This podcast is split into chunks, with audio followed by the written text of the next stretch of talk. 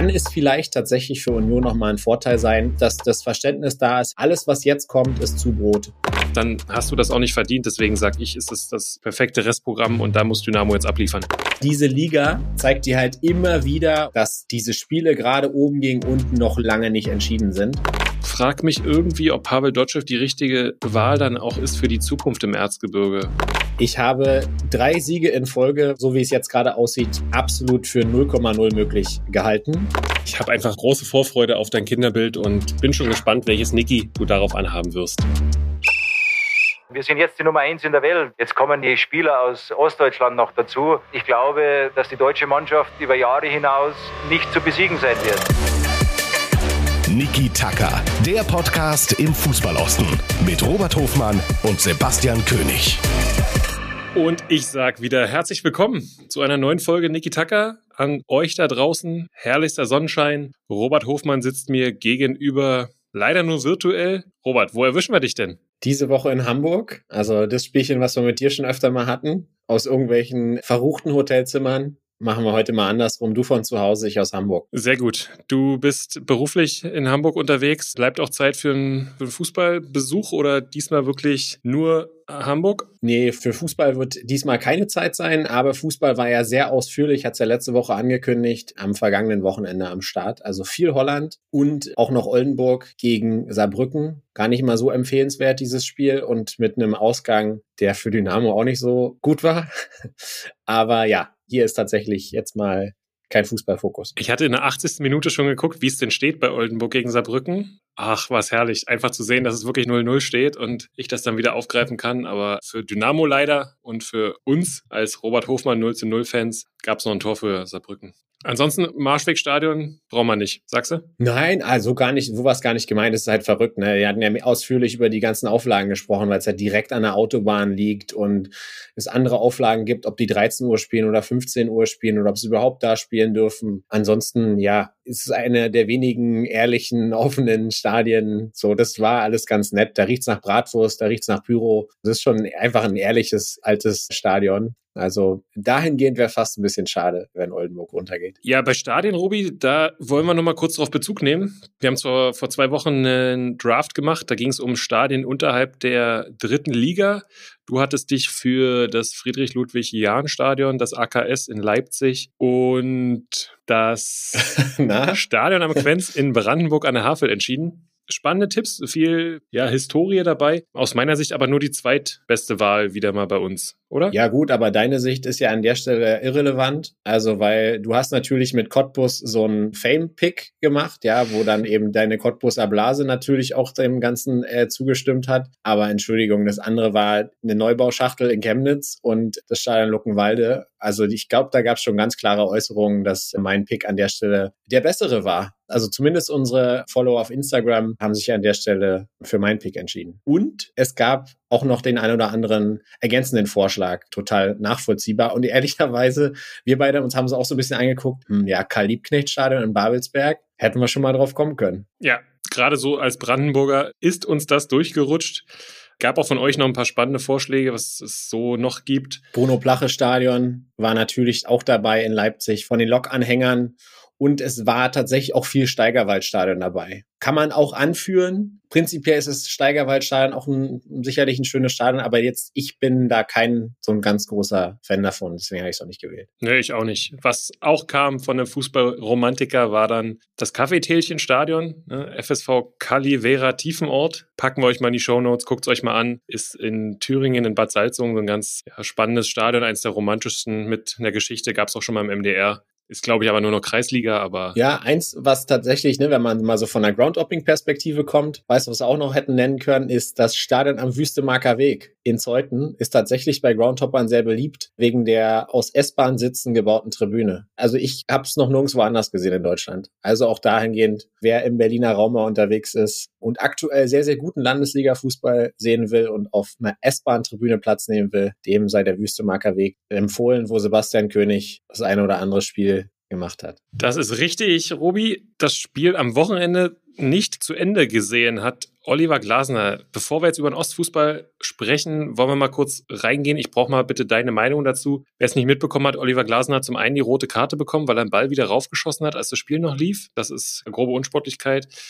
Dementsprechend Platzverweis. Worauf ich aber eigentlich hinaus wollte, ist seine sehr emotionale Pressekonferenz und die darauf folgende jetzt Entschuldigung in Richtung Journalist. Wir haben es im Vorgespräch gesagt, du hast es gesehen. Ich habe so das Gefühl, als Trainer darf man irgendwie gar nichts mehr. Man muss sich für alles entschuldigen. Journalisten haben einen Freibrief. Gib mir mal deine Einschätzung zuerst, dann leg ich los. Ja, ich glaube, die Sache hat auch wieder ganz viele Facetten. Zunächst mal muss man sagen, dass Oliver Glasner in den letzten Wochen öfter mal durch Äußerungen aufgefallen ist, wo er, sagen wir mal, ein bisschen dünnhäutig unterwegs war. Warum er jetzt so hochgegangen ist, Ursprung des Ganzen war, glaube ich, dass Eintracht Frankfurt fehlender Einsatz vorgeworfen worden ist. Mit anderen Worten, der Journalist hat gesagt, haben die es denn immer noch nicht kapiert. Jetzt muss man sich die Serie von Eintracht Frankfurt angucken. Wir nehmen jetzt mal den Pokal weg, wo sie sehr, sehr erfolgreich sind und erneut ins Finale eingezogen sind, was er auch entsprechend nochmal angeführt hat. Da spielen sie eine sehr, sehr schlechte Rückrunde, vor allen Dingen im Vergleich zur Hinrunde. Und vielleicht auch ist man da in Frankfurt auch ein bisschen verwöhnt gewesen so, das mal zum Kontext. Und dann stellt sich der Journalist aber hin und stellt quasi eine Einstellungsfrage. Und das hat Oliver Glasner aufgeregt, vielleicht verständlicherweise aufgeregt. Er sagt dann aber auch was. Er führt Makoto Hasebe an und sagt, der Mann ist 39, spielt jetzt das dritte Mal diese Woche 90 Minuten. Und was ich auch eine interessante Aussage auf einer Pressekonferenz war, der hat Urin im Blut, weil er so fertig ist. Jetzt muss ich sagen, Belastungssteuerung und wen lässt du auflaufen und wer ist am Ende, ist natürlich dann aber auch wieder ein bisschen Trainerfrage. Das ist so ein bisschen meine Perspektive auf das Ganze. Ich weiß aber, ich ahne, worauf du hinaus willst aus Trainersicht. Ja, ich glaube, das mit Makoto Hasebe ist dann vielleicht auch ein Hilferuf Richtung Kaderplanung da ist er sicherlich unzufrieden gewesen. Aber worauf ich hinaus will, Robi, du hast ein emotionales Spiel hinter dir, du hast 3-1 in Hoffenheim verloren, eine rote Karte bekommen als Trainer und dann fragt dich ein Journalist. Die meisten Journalisten denken ja dann, dass sie Fachmänner sind. Das ist in den meisten Fällen nicht so. Und dann stellt er schon eine Suggestivfrage und du gehst als Trainer mal aus dir raus, beleidigst ihn nicht, bist aber auch nicht unfreundlich, sondern bist mal ein bisschen lauter. Und am Ende gibt's da einen Aufschrei von wegen äh, nicht souverän etc ja, es war nicht souverän von Oliver Glasner, aber ich möchte auch nicht immer diese souveränen Interviews sehen. Und wenn wir nach Gladbach gucken, habe ich es äh, hab auch mitbekommen. Daniel Farke hat im ersten halben Jahr alles herausragend abmoderiert und alles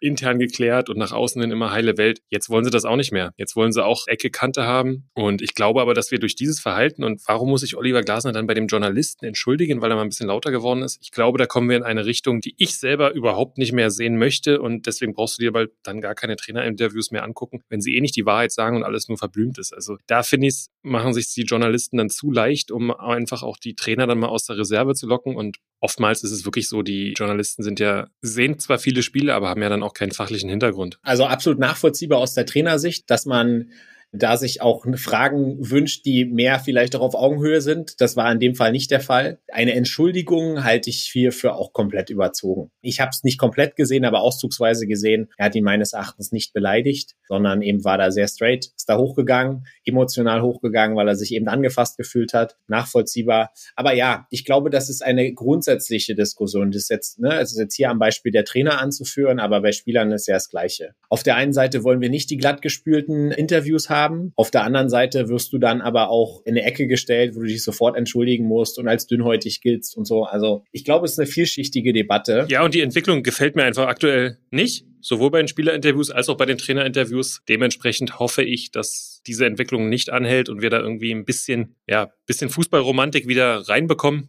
Und Thema Fußballromantik, da sind wir angekommen im Fußballosten. Top, top, no. Mehr top, top.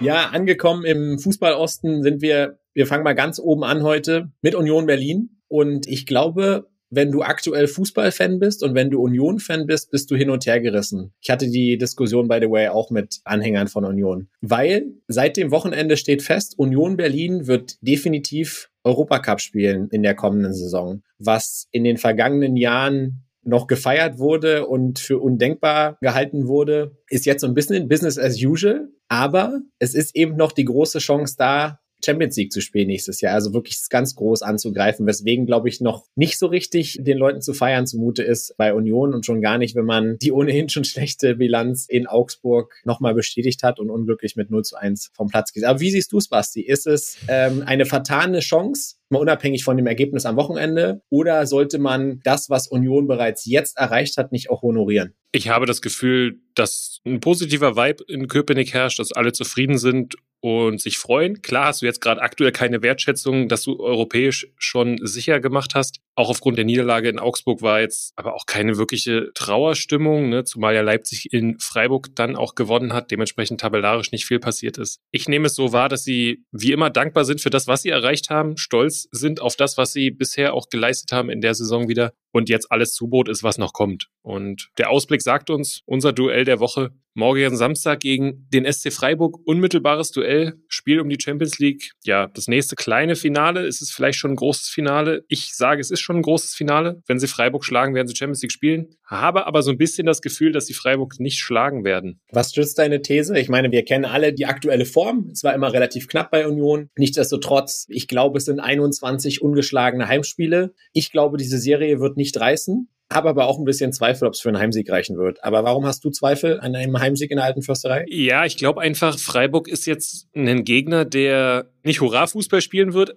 am Samstag in der alten Försterei, der genau weiß, was man auch gegen Union machen muss. Sicherlich hast du das Publikum hinter dir und es wird ein sehr emotionales Spiel, was ich auch erwarte. Ich glaube, am Ende läuft es aber schon auch auf einen Unentschieden hinaus. Wäre jetzt so mein Tipp. Na, hab natürlich den Wunsch, dass Union gewinnt, aber wenn wir auch gucken, die letzten drei Auswärtsspiele hat Freiburg gewonnen, in Köln gewonnen, in Bremen gewonnen, in München gewonnen. Das ist also schon dann auch ein Brett, dementsprechend gut drauf.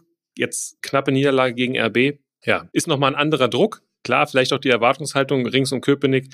Du kannst einen Riesenschritt Richtung Champions League machen. Das Gesicht so ein bisschen, was in Augsburg gezeigt haben, lässt mich zumindest daran zweifeln, dass ich jetzt sage, okay, wow, Samstag wird die Champions League klar gemacht und die hauen Freiburg aus dem Stadion. Das ist richtig, aber selbst bei einem Unentschieden bleibt Union ja im Prinzip auf Pole. Dann hast du in der Woche danach, spielst du noch in Hoffenheim, auch schwierig weil die sind dann auf jeden Fall gerettet und dann hast du immer diesen Balanceakt zum Saisonende. Willst du jemanden haben oder hältst du jemanden für stärker, bei dem es noch um was geht? Oder ist es der Umkehrschluss, oh, du spielst gegen eine Mannschaft, die schon gerettet ist, die können befreit aufspielen. Da sind vielleicht auch Spieler, die sich entweder für die neue Saison beim gleichen Verein oder bei einem anderen Verein anbieten wollen. Also nicht so einfach, glaube ich. Ich persönlich halte den Kader und die Mannschaft von Hoffenheim auch deutlich besser oder schätze sie deutlich besser ein als ihren Tabellenplatz. So, und dann hast du am letzten Spieltag zu Hause gegen Werder noch dein quasi letztes Heimspiel und das Endspiel. Also ich glaube, dass selbst bei einem Unentschieden sind die Karten gut, dass Union im Endeffekt vor Freiburg landet. Über RB haben wir gesprochen, zu gut in Form und die werden am Ende auf Platz drei stehen. Aber ich bleibe dabei,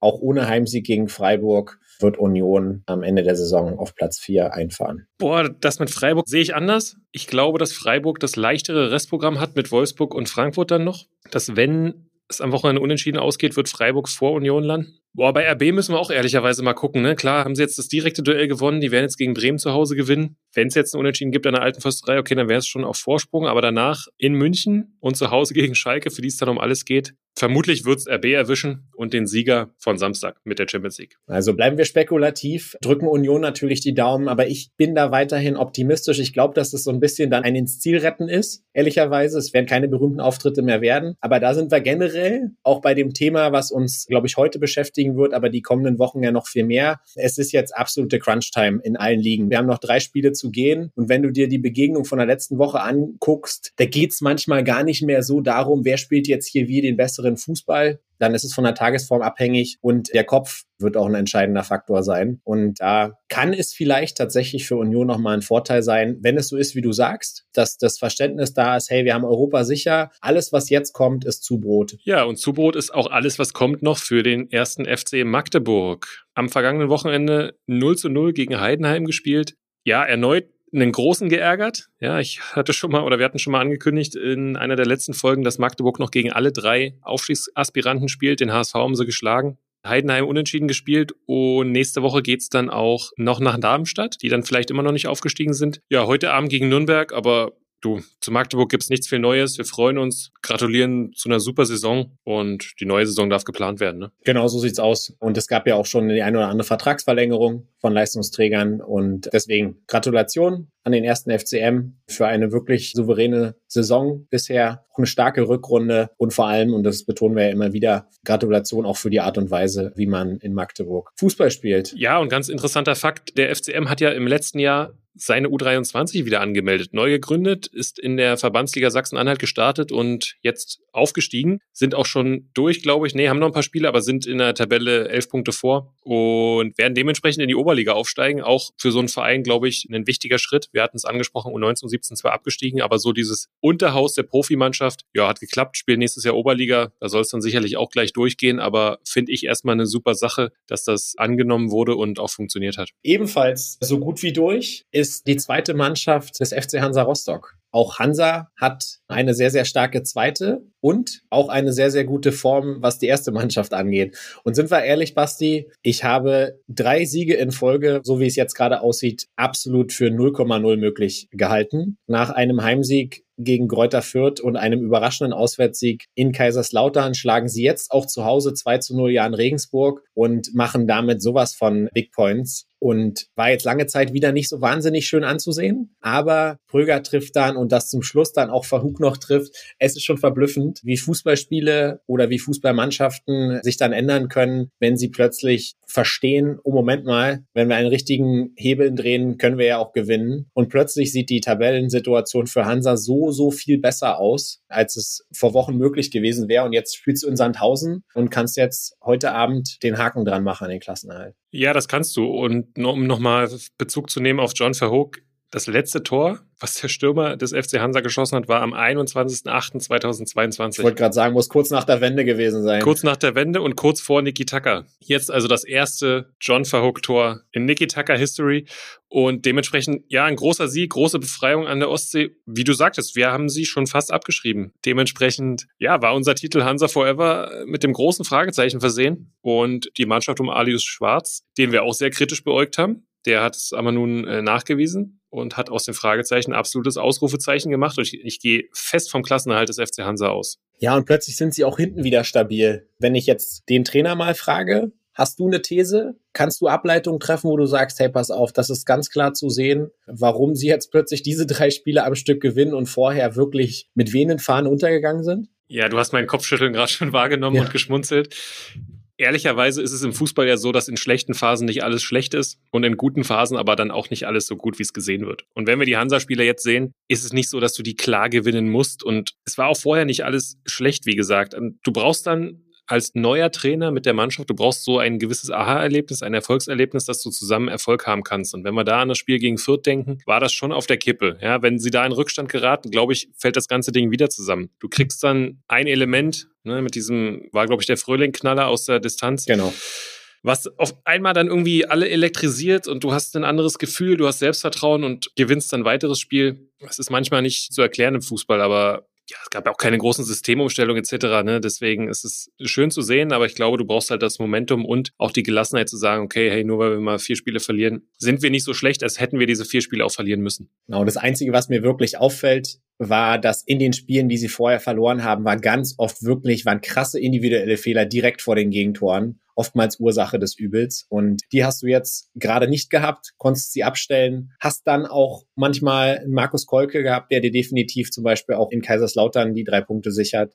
Bleibt nur noch abzuwarten, wie reagiert der FC Hansa jetzt. Nimm mal an, sie halten die Klasse, wovon wir beide jetzt ausgehen. Was machst du dann mit dem Kader? Ne, wir haben auch Kevin Meiner drin gehabt, der gesagt hat, im Winter haben wir uns dazu entschlossen, den so zu belassen, weil wir davon überzeugt waren. Offensiv haben sie aber ohne Frage ein Problem. Also, wie schätzt du die Saison dann ein? Sagst du, naja, ist ja alles gut gegangen und so schlecht ist die Truppe nicht? Oder sagst du, oh, wenn wir ehrlich sind, dann müssen wir wohl ordentlich nachbessern? Und ja, Trainerposition ist dann auch wieder die Frage. Alois Schwarz ist, das wird er mir verzeihen, aber ist eher so der Typ Feuerwehrmann. Also ich bin gespannt, ne? Drei Spieltage vor Schluss und ja, jetzt dann 1000, verlierst du, bla bla. Ich will es gar nicht aussprechen, es ist dann doch noch nicht so safe. Aber du guckst jetzt natürlich schon ein bisschen auf die neue Saison auch und da bin ich mal gespannt, wie die Ausrichtung sein wird. Stellt sich natürlich auch die Frage, wer diese Ausrichtung denn vorgibt. Ja, denn da haben wir ja auch noch eine Vakanz im Bereich Vorstand Sport. Wie das aufgeteilt wird, auch sehr spannend. Ich denke, da werden sie auf jeden Fall erst den Ausgang der Saison abwarten, dann eine Entscheidung treffen. Ich rechne fest damit, dass Alois Schwarz bleibt. Ich rechne fest damit, dass es einen ja, mittelgroßen Umbruch des Kaders gibt. Und dann werden wir, werden wir sehr gespannt sein, ob wir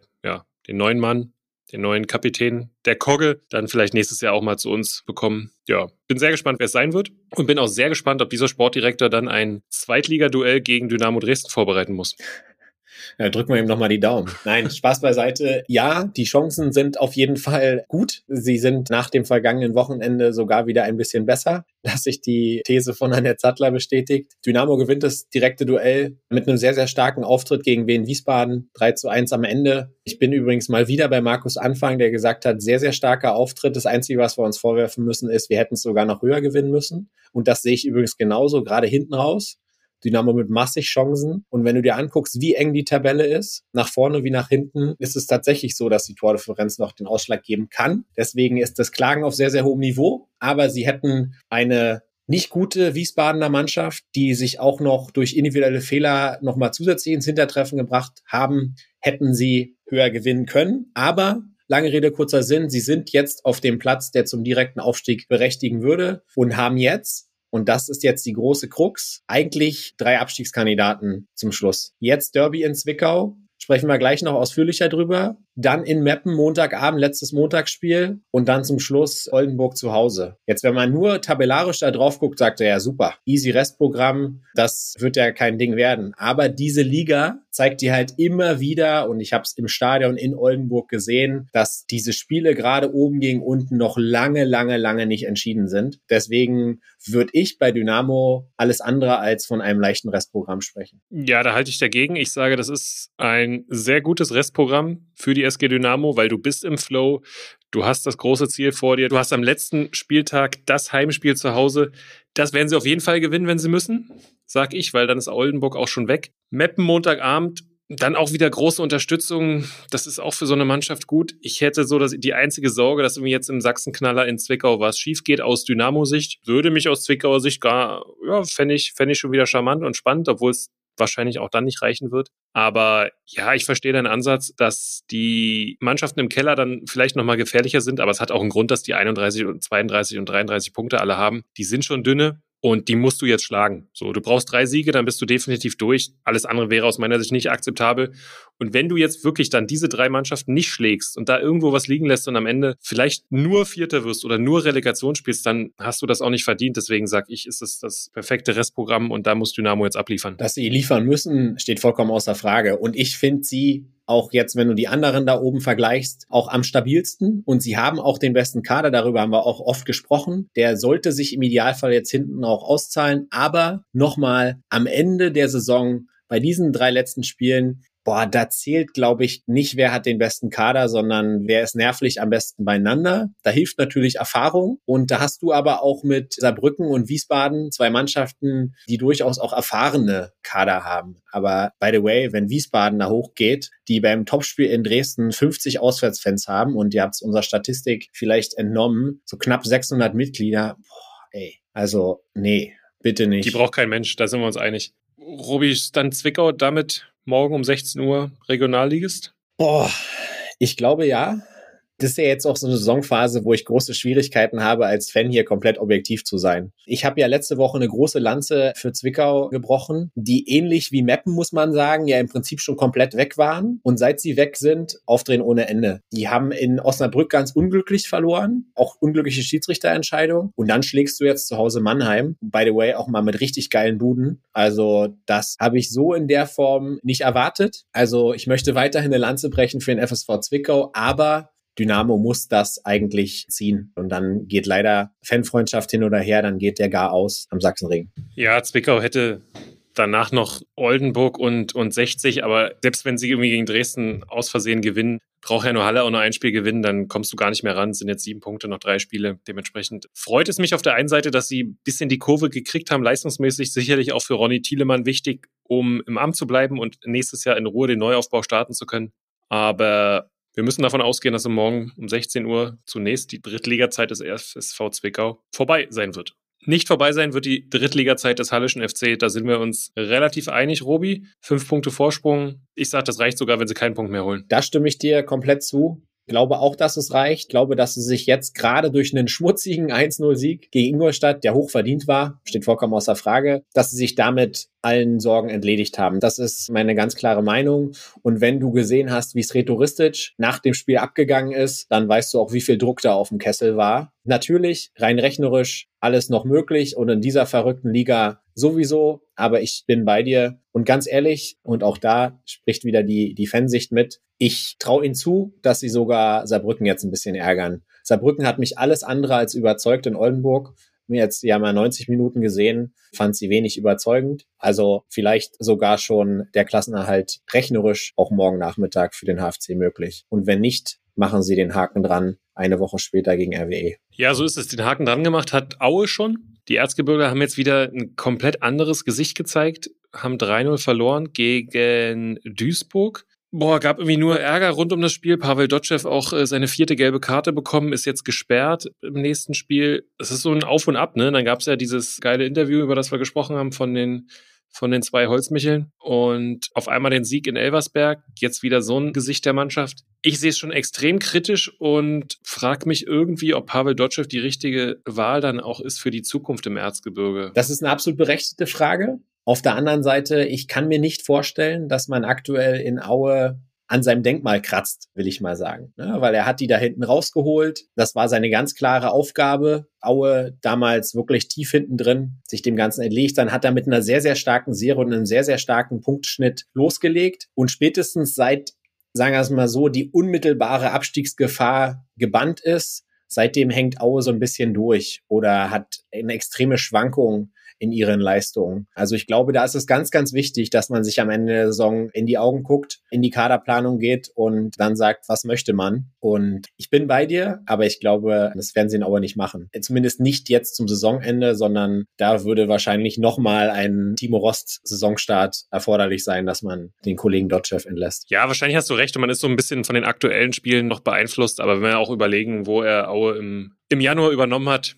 ja, musst du auch sagen, Chapeau, deswegen hat er es zumindest auch verdient, die nächste Saison anzufangen. Und wir sprechen ja auch immer über die Stärke der Liga und die Ausgeglichenheit der Liga. Und es gibt ganz viele andere Beispiele, die nach längerer Zweitliga-Zugehörigkeit in die dritte Liga runtergehen und denen es lange, lange nicht gelingt, sich unmittelbar wieder in die Spitzengruppe der dritten Liga zu bewegen. Und das muss man auch immer noch mal ein bisschen anerkennen und sagen, hey, da war ein großer Umbruch da. Und vielleicht muss man dann an der Stelle jetzt einen Haken dran machen und sagen, ja, dann sind wir eben Elfter am Ende der Saison oder was weiß ich und fokussieren uns jetzt in der Ausrichtung wirklich auf die kommende Saison und greifen dann wieder an. Ja, und wir greifen jetzt noch die vierte Liga an, Robi.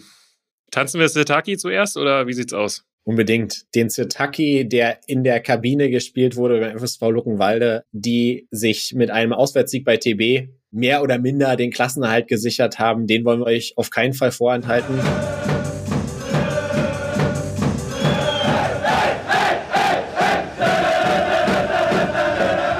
Also mir geht bei sowas immer das Herz auf. Wir haben Luckenwalde hier schon öfter mal gelobt und jetzt möchte ich Luckenwalde nochmal explizit loben für ihre geile Kabinenparty und das Einspielen von Zutaki. Das hat Spaß gemacht. Somit gehen unsere Glückwünsche raus nach Brandenburg, nach Luckenwalde. Coole Nummer. Ja, und wir freuen uns auf den FSV 63 dann auch in der neuen Saison. Wer vermutlich in der neuen Saison nicht mehr dabei sein wird, spielt morgen im Stadion der Freundschaft. Das ist eine hervorragende Überleitung, Basti. Damit hast du dir alles offen gelassen. Und wer vermutlich nicht mehr dabei sein wird, das ist, glaube ich, jetzt bei der Konstellation, so wie sie jetzt haben, auch jetzt keine ganz große steile These mehr, dass Energie Cottbus am Ende in der Regionalliga Nordost die Nase vorne haben wird. Ja, da Erfurt am letzten Wochenende verloren hat und Energie in Halberstadt souverän gewonnen hat, gibt es morgen ein spannendes Spiel, aber es wird keinen spannenden Aufstiegskampf mehr geben, denn der Meister wird morgen feststehen. Davon bin ich überzeugt. Mittlerweile über 15.000 Karten auch schon verkauft. Können mir fast vorstellen, dass es bei gutem Wetter richtig, richtig voll wird morgen. Und da gibt es einen Cottbuser Sieg. Und schon auch vielleicht mal, das ist wirklich das Gute an dem Spiel jetzt, dass du dann schon mal die volle Hütte hattest und die Spieler dann auch schon mal das, diese Situation gewohnt sind. Allerdings ist es natürlich dann eine andere Drucksituation. Ne? Du hast jetzt quasi gar nichts zu verlieren. Selbst wenn du gegen Erfurt verlierst, brauchst du die anderen beiden gewinnen, bist der Erster. Ist dann nochmal was anderes, nochmal eine andere Drucksituation. Aber ich fände es auch charmant, wenn sie schon durch sind, weil dann ist es wie unter Haching. Ja, die sind jetzt auch schon Meister geworden, sind auch schon durch, können sich beide wirklich auf diese Relegationsspiele vorbereiten. Und da werden wir dann, wenn es soweit ist, auch nochmal speziell drauf gucken. Wer übrigens auch durch durch ist. Betrifft nicht direkt den Fußball Osten, wird uns aber nächste Saison sicherlich beschäftigen, weil es die dritte Liga angeht. Neben Unterhaching auch die anderen beiden Vertreter schon etwas länger durch Preußen Münster und jetzt auch durch VfB Lübeck. Und da haben wir auf jeden Fall schon mal Vereine, die in die dritte Liga dazustoßen, die sehr, sehr viel Tradition, sehr, sehr viel Fanbase mitbringen. Also freut mich sehr für die Aufsteiger erstmal. Und wir Beide sind ja der Auffassung, dass die dritte Mannschaft, die jetzt noch dazu kommt, wird aus dem Fußballosten kommen. Ja, und die vierte Mannschaft, wenn ich jetzt dein Fanherz oder Traditionalistenherz nehme, wird dann hoffentlich der SSV Ulm und nicht halt Steinbach-Heiger oder Hoffenheim 2 sogar, wo es so circa 75 Zuschauer gibt pro Wochenende. Deswegen kann das eine sehr coole dritte Liga werden. Hoffentlich dann auch mit einem weiteren Ostvertreter. Hoffentlich nur mit dem Absteiger FSV Zwickau kein Bier, keine Dusche, aber danach ein Rotkäppchen-Sekt. Und damit sind wir angekommen in unserer fast Lieblingskategorie, würde ich sagen. Was war sonst noch so? Robi, ich spiele den Ball zu dir. Was haben wir gefunden? Ja, ich habe es gesagt. Ich war in Hamburg diese Woche beim Online-Marketing Rockstars Festival OMR. War der ein oder andere Fußballer auch zugegen und Schiedsrichter auch zugegen. Also es ist mehr und mehr ein VIP- und Promi-Festival als ein reines Marketing-Festival. Aber was ich eigentlich erzählen wollte, unserer Gast Ariane Hingst war auch auf der Bühne zusammen mit Verena Pauster und die haben nochmal auf einer sehr, sehr vollbesetzten Stage das Konzept, das Projekt Victoria Berlin erklärt, erzählt, berichtet und haben dort auch exklusiv veröffentlicht, dass Nike zukünftig der Ausrüster für Victoria Berlin sein wird. Keine Angst, wir werden nicht jeden einzelnen neuen Ausrüstervertrag kommunizieren hier in Zukunft. Das wäre auch nicht angebracht. Aber es zeigt nochmal die Größe und die Besonderheit äh, dieses Projektes, wenn sich, wenn du auch jemanden wie Nike dafür gewinnen kannst. Die beiden haben auch nochmal über die 87 Investorinnen gesprochen. Also das bleibt ein spannendes Projekt, wenn Victoria Berlin jetzt auch die Nordoststaffel für sich entscheidet, wovon wir ausgehen. Dann gibt's jetzt auch dort zeitnah Relegation gegen den HSV. Und wir werden dieses Thema weiterhin begleiten. Und für wen das interessant ist, dem empfehlen wir gerne nochmal die Folge mit Ariane Hengst. Das war sehr spannend. Ja, Robi, sehr spannend wird es auch für einen unserer ehemaligen Osttrainer, muss man ihn ja mittlerweile nennen. Joe Enox, Trainerlegende aus Zwickau, hat einen neuen Job. Er wird Zweitligatrainer und ist somit aufgestiegen bei Jan Regensburg. Jan Regensburg haben wir des Öfteren schon erwähnt. Da ging es dann immer um den Klassenerhaltskampf in Liga 2. Du für Joe Enox eine super Chance. Hab mich gefreut, als die Nachricht kam. Und auch die Verbindung ist natürlich dann über Sportdirektor Tobi Werner, der vorher in Jena war, aus dem Fußballosten kommt.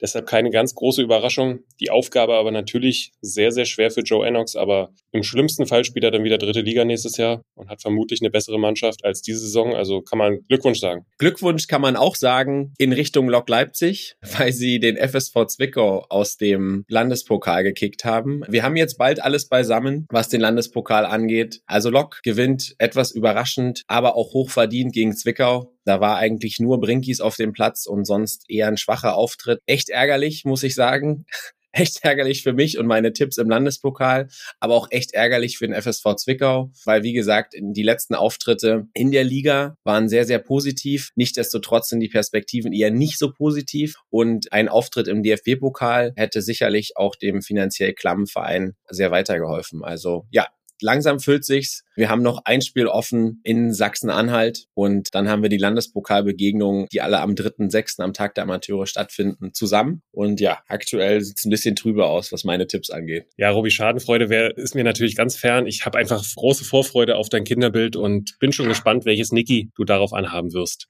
Wenn wir beim Landespokal bleiben, gab es in Thüringen eine Riesendiskussion, wo das Finale stattfindet. Um kurz nochmal euch da draußen auch mitzunehmen. Das Spiel war normalerweise in Jena angesetzt aufgrund eines Beschlusses vom Thüringischen Fußballverband. Dann hat der Finalgegner Wacker Nordhausen dagegen geklagt und zwar mit dem Argument, dass Jena ja durch das Heimspiel einen großen Vorteil hat. Das Thema war in Brandenburg schon mal aktuell, jetzt ist es in Thüringen wieder so gewesen. Dann gab es Einspruch. Das Sportgericht hat dem stattgegeben und man hat einen neutralen Austragungsort gesucht. Und jetzt ist es doch in Jena mit der Begründung des Thüringischen Fußballverbandes, dass Wacker Nordhausen die fristgerechte Zahlung des Einspruchs, also sie hätten, glaube ich, 150 Euro oder sowas hinterlegen müssen. Diese Zahlung ist nicht angekommen, damit ist der Einspruch nichtig, wurde abgeschmettert und das Finale findet doch in Jena statt. Hat einen Beigeschmack ja, bisschen schade, aber auch surreal, dass dann da einer vergisst, die Sachen zu überweisen, was aber beim Amateurverein natürlich passieren kann. Trotzdem, witzige Story. Aber Basti, jetzt habe ich dazu mal eine Frage. Also sag mir doch mal bitte, warum man nicht entweder ganz am Anfang der Saison festlegt, wo das Landespokalfinale stattfindet, so wie es beim DFB-Pokal auch stattfindet, Option 1 oder Option 2. Sobald die Halbfinals gespielt sind, hast du meistens noch, gibt Ausnahmen, aber in der Regel noch mindestens vier Wochen Zeit. Wenn es nicht feststeht, warum gehst du dann nicht an einen neutralen Ort? Gute Frage.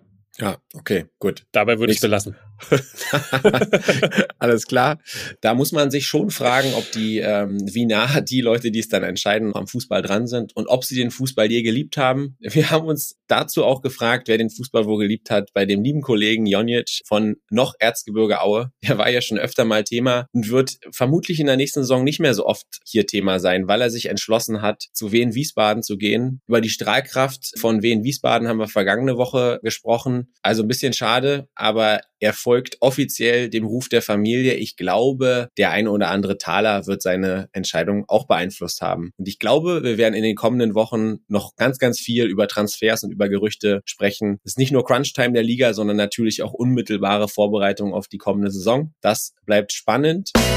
Ah, darum sind solche Spiele ganz gut auch mal, dass du wieder mit beiden Boden der Tatsache bist. Wir haben noch nichts gegeneinander gezockt seit zwei Wochen. Du hast das letzte Duell gewonnen. Dementsprechend dürfte ich anfangen. Was machen wir denn? Das ist auch ein Zuschauerwunsch gewesen, dass ja so viele Leute in Deutschland immer über die Schiedsrichter meckern. Du meckerst immer über den VAR, aus meiner Sicht zu Recht. Also gib uns gerne mal die Kategorie. Ja, wir werden uns den Schiedsrichtern widmen, den unseres Erachtens besten Schiedsrichtern dieses Landes. Also wir gehen diesmal auch über die Grenzen des Fußballostens hinaus, was glaube ich bei der Kategorie auch total sinnvoll ist. Ihr habt euch das gewünscht. Deswegen sprechen wir jetzt über die Unparteiischen, die hier mehr oder minder auch öfter mal Thema sind. Und Basti, ich überlasse dir den Vortritt. Du darfst starten. Wer ist für dich aktuell der beste Schiedsrichter in Deutschland? Der beste Schiedsrichter in Deutschland ist aus meiner Sicht gerade, da spielen natürlich auch Sympathien so ein bisschen eine Rolle. Ne? Total. Was ist schon passiert? Wie hat er sich dann geäußert etc. Ich gehe mit DJ Dennis Eitekin. Gute Ausstrahlung, strenger Blick, ist groß. Gab auch mal eine Doku auf der ARD, wo er begleitet wurde. Ich glaube, das ist ein cooler Typ, der polarisiert hat, der sicherlich auch schon mal ein ganz anderes Standing hatte, aber aktuell ist er bei mir auf eins. Im Falle von Dennis Eitekin, aktuell 44, kann ich auch nur hoffen, hoffen ehrlicherweise, dass der DFB auch seine Altersgrenzen oder dass die Altersgrenzen im Fußball generell überdacht werden, weil das macht für mich gar keinen Sinn. Es gab ja auch unter anderem durch Manuel Gräfe ausgelöst eine ganz, ganz große Diskussion zu diesem Thema, weil du hast ja Leistungstests, die du erbringen musst und die sind ja durchaus straff. Und wenn jemand den Leistungstest nicht erbringen kann, fair enough, dann ist er halt raus. Aber solange derjenige seine Leistungen erbringt, sowohl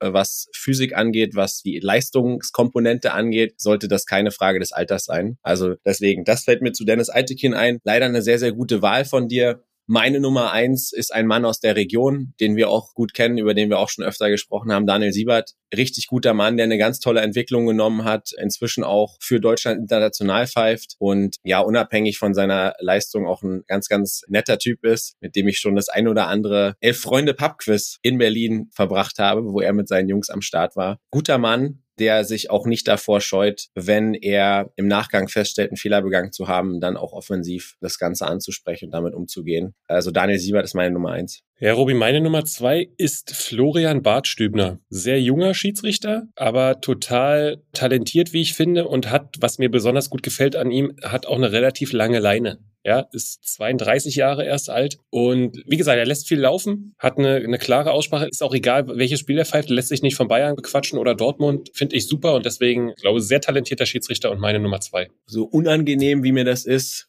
den hatte ich auch. Jetzt haben wir wieder den Stress. Also für euch da draußen nochmal, um das Draft-Prinzip zu erklären. Wenn er weg ist, ist er weg. Das ist in dem Fall auch so. Also ich stimme dir zu, was Bart Stübner angeht. Du kannst ja auch für meine Top 3 dann abstimmen, Robi. Also ist kein Problem. Ja, mal gucken, du. Ich bin da total uneitel. Ich bleib einfach der Sympathie wegen und der Region wegen und ich habe halt den Fokus nicht verloren. Deswegen, ich bleib hier im Fußball Osten. Meine Nummer zwei ist Bastian Dankert aus Rostock. Ja, erfahrener Mann, guter Mann, ist nicht so auffällig, vielleicht auch nicht so medial präsent wie die erstgenannten, aber einfach ein sehr, sehr guter, souveräner Schiedsrichter. Ich glaube, das letzte Mal ist er aufgefallen als VAR, aber ich werde jetzt nicht wieder über den VAR los haten. Guter Pick, Robi. Chapeau. So, meine Nummer drei ist Patrick Ittrich. Nein! Aus zwei Gründen. Kann man nicht machen, Mann.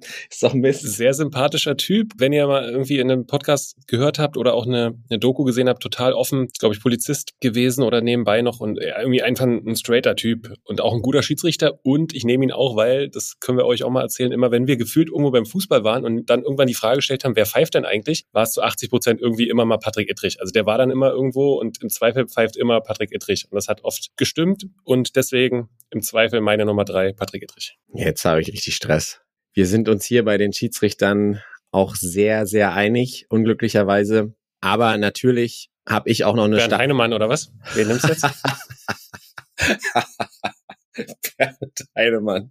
Nein, ähm, ich nehme Dr. Matthias Jöllenbeck. Bei Doktor habe ich kurz gezuckt. Ja. nee, nee, nee. Also den anderen Doktor, den werde ich hier hundertprozentig nicht nennen.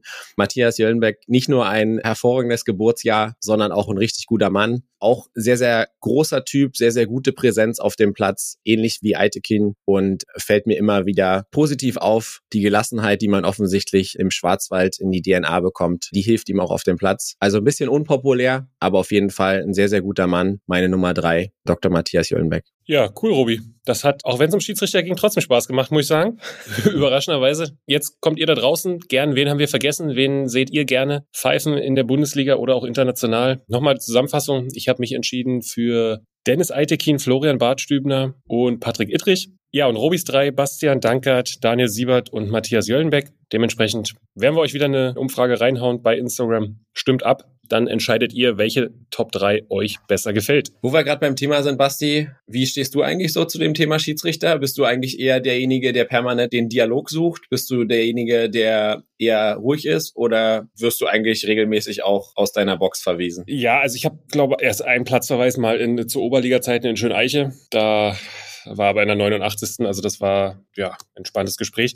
Nee, ich bin relativ ruhig. Also müsste man natürlich die Schiedsrichter fragen, vielleicht sagen die was anderes, aber ich kümmere mich eigentlich ganz, ganz wenig um den Schiedsrichter. Das ist dann eher meistens Co-Traineraufgabe. Und ich habe vom großen Uli Prüfke mal gelernt, nur wenn du unzufrieden bist mit der eigenen Mannschaft, beschäftigst du dich mit dem Schiedsrichter. Deswegen versuche ich das eigentlich auszulassen und bin jetzt keiner, der groß rumblökt oder sich mit den Schiedsrichtern anlegt, weil ich der Meinung bin, die werden eh von allen Seiten voll gekoffert und das ist ein total undankbarer Job und dementsprechend bin ich eher ruhig. Ja, und wie wir wissen, hat Uli Prüfke immer recht. Demnach würden wir da auf gar keinen Fall widersprechen. Auf der anderen Seite, ich kann die Emotionalität auch oftmals ehrlicherweise verstehen. Ja, da ist viel Musik drin, da ist viel Druck drin, aber ich glaube, es gibt immer einen Mittelweg, wie man diese Emotionen auch verarbeiten kann, glaube ich. Aber es ist eine Typfrage am Ende des Tages. So ist es. Und jetzt liegt es an euch, diese Folge zu verarbeiten. Wir haben uns gefreut, dass ihr wieder eingeschaltet habt. Hat uns großen Spaß gemacht. Ihr kennt unsere Wünsche nach Feedback, unsere Wünsche nach Bewertungen und wir wünschen euch ein großartiges Fußballwochenende. Freuen uns auf ein Fußballwochenende, was vielleicht auch schon die ein oder andere Entscheidung in den verschiedenen Ligen mit sich bringen wird. Basti, wie wirst du das Fußballwochenende verbringen? Ich werde viel Fußball gucken. Bin in Duisburg zum DFB-Sichtungsturnier werde hier das ein oder andere Spiel sehen, werde viel Fußball gucken. Wir haben nur ein Spiel pro Tag, deswegen passt das eigentlich gut. Werde auf jeden Fall Cottbus Erfurt mal schauen, werde auf jeden Fall Union gegen Freiburg schauen. Also da bleibt viel freie Zeit für viel Niki Taka Fußball. Robi, du? Das wird an meiner Stelle auch so passieren. Ich werde dieses Wochenende mal nicht im Stadion sein, sondern werde der klassische Couch TV Zuschauer sein. Aber da wird wahnsinnig viel drin sein. Wir packen euch bei Instagram auf jeden Fall mal rein, was es für euch am Wochenende im Fußballosten zu sehen gibt. Es ist wahnsinnig viel. Wir werden auch knallvolle Stadien haben und Stichwort Stadien, was wir euch auch reinpacken bei Instagram und sehr, sehr empfehlen. Wir haben mal ein Zuschauerranking gemacht, wo wir aktuell stehen. Und zwar die Zuschauertabelle des Fußballostens ist ganz spannend und äh, so viel Spoiler sei erlaubt. Es ist ein Kopf-an-Kopf-Rennen zwischen Hansa Rostock und Dynamo Dresden. So sieht's aus. Das werden wir weiter beobachten. Wir werden den Fußball weiter beobachten und ihr werdet hoffentlich Niki Taka treu bleiben. In diesem Sinne, vielen Dank und sportfrei. Sportfrei. Niki Tacker, der Podcast im Fußballosten mit Robert Hofmann und Sebastian König.